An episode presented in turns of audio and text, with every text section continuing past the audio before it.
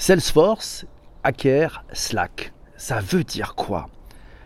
Dans le site le digitalpourtous.fr et sur le podcast, on a parlé de Customer Relationship Management. On en a parlé beaucoup en général, mais de Salesforce en particulier, jamais. Impossible, nous dit Laura dans son billet. Pourtant, impossible de ne pas plonger dans la méga acquisition annoncée début décembre. Salesforce et Slack, est-ce que tu les connais? Allez, à notre droite, Salesforce, le géant du CRM. C'est un outil qui permet aux commerciaux de suivre l'avancée des relations avec leurs prospects d'abord, et puis qui fait presque tout cet outil, sauf le café, c'est autour de la connaissance client et des interactions entre les clients et les marques même si depuis d'autres mastodontes ont émergé, HubSpot en, part en tête, Salesforce a l'avantage du premier, du leader et de la vision de son CEO charismatique, Marc Benioff. Salesforce a bâti un empire et depuis le début, euh, Marc Benioff a un principe de redistribution qui est digne des meilleures pratiques responsabilité sociétale de l'entreprise. Son principe s'appelle le 1-1-1. Ouais, il revêt 1% du capital, 1% du, du, temps des salariés et 1% des produits sont offerts à des associations. Pas mal. À sa gauche, à notre gauche, Slack. Ouais, un outil qui est fait par les développeurs, pour les développeurs et qui a connu une croissance fulgurante jusqu'au confinement. Le manque de vidéos, nous signale l'a probablement tué. Et cette messagerie instantanée utilisée tant en entreprise que dans des groupes associatifs était un peu en perte de vitesse ces derniers temps avec un cours de bourse décevant. Salesforce, qui acquiert Slack, quels enjeux? Juste avant Thanksgiving, le Wall Street Journal annonçait que Salesforce et Slack étaient en discussion, que Salesforce cherche une nouvelle acquisition. C'était pas vraiment une surprise. Non, non, Salesforce avait déjà fait de gros deals avec MuleSoft en 2018, Tableau en 2019. Tout ça pourquoi? Pour mieux servir ses clients et pour rester incontournable dans la vie professionnelle de ses clients. Salesforce cherche toujours à amener plus de fonctionnalités pour ses clients. Pour Slack, c'était sans doute aussi le bon moment nous dit Laura. Une ouverture en bourse un peu décevante, un confinement compliqué par manque de fonctionnalités phare du moment, les vidéos en tête, et au final un outil qui est resté par les devs, pour les devs, même s'ils avaient essayé de se diversifier dans les usages. Et pour les deux, un ennemi commun, Microsoft.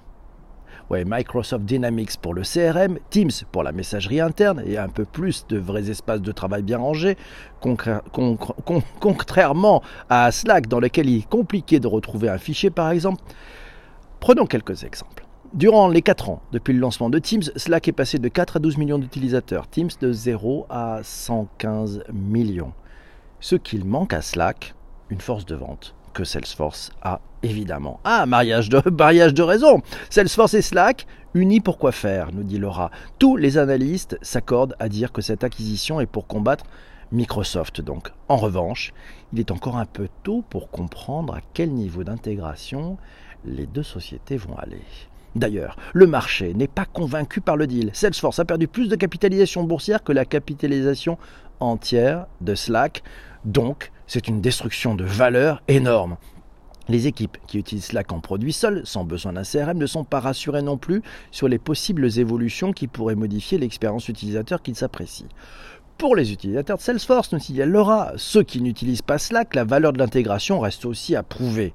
S'ils sont déjà clients, Office 365, avec donc Teams inclus, quel l'intérêt de basculer sur Slack?